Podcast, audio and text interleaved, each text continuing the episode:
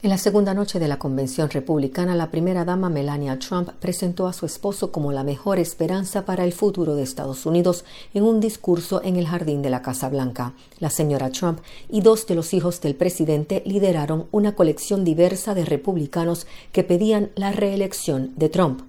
La primera dama expresó su pésame a las familias afectadas por el COVID-19, que dijo es un enemigo invisible que ha desafiado y al mismo tiempo unido a los ciudadanos. Ella dice que sabe que hay muchas personas ansiosas y algunas se sienten impotentes. Dice que no están solas. Dice que el presidente no descansará hasta que haya hecho todo lo posible para cuidar de todos los afectados por la terrible pandemia. Anteriormente, el secretario de Estado Mike Pompeo, en un video pregrabado desde Jerusalén, expresó su apoyo a la reelección del presidente Trump.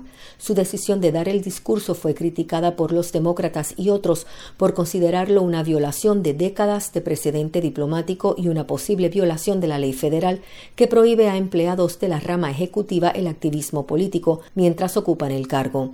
Pompeo habló de los éxitos de la política exterior de Trump, la derrota del califato del Estado Islámico, la agenda pro-Israel y la vigilancia decidida del presidente para protegerse contra lo que denominó la agresión depredadora del Partido Comunista Chino.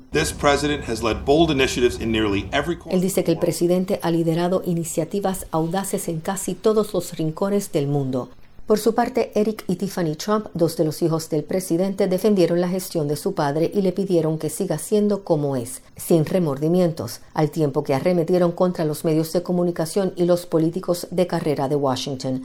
También en la convención, la vicegobernadora de la Florida, Janet Núñez, cubano-americana y copresidenta de Latinos por Trump, expuso su experiencia como hija de inmigrantes cubanos y pidió a los votantes unirse al presidente en su promesa de que los Estados Unidos nunca será un país socialista. Núñez destacó la defensa del mandatario de la libertad religiosa, su apoyo a aliados democráticos como Colombia y su resolución sin descanso al confrontar a tiranos en países como Venezuela, Cuba y Nicaragua. Desde Washington para Radio y Televisión Martí les habló Michelle Sagué.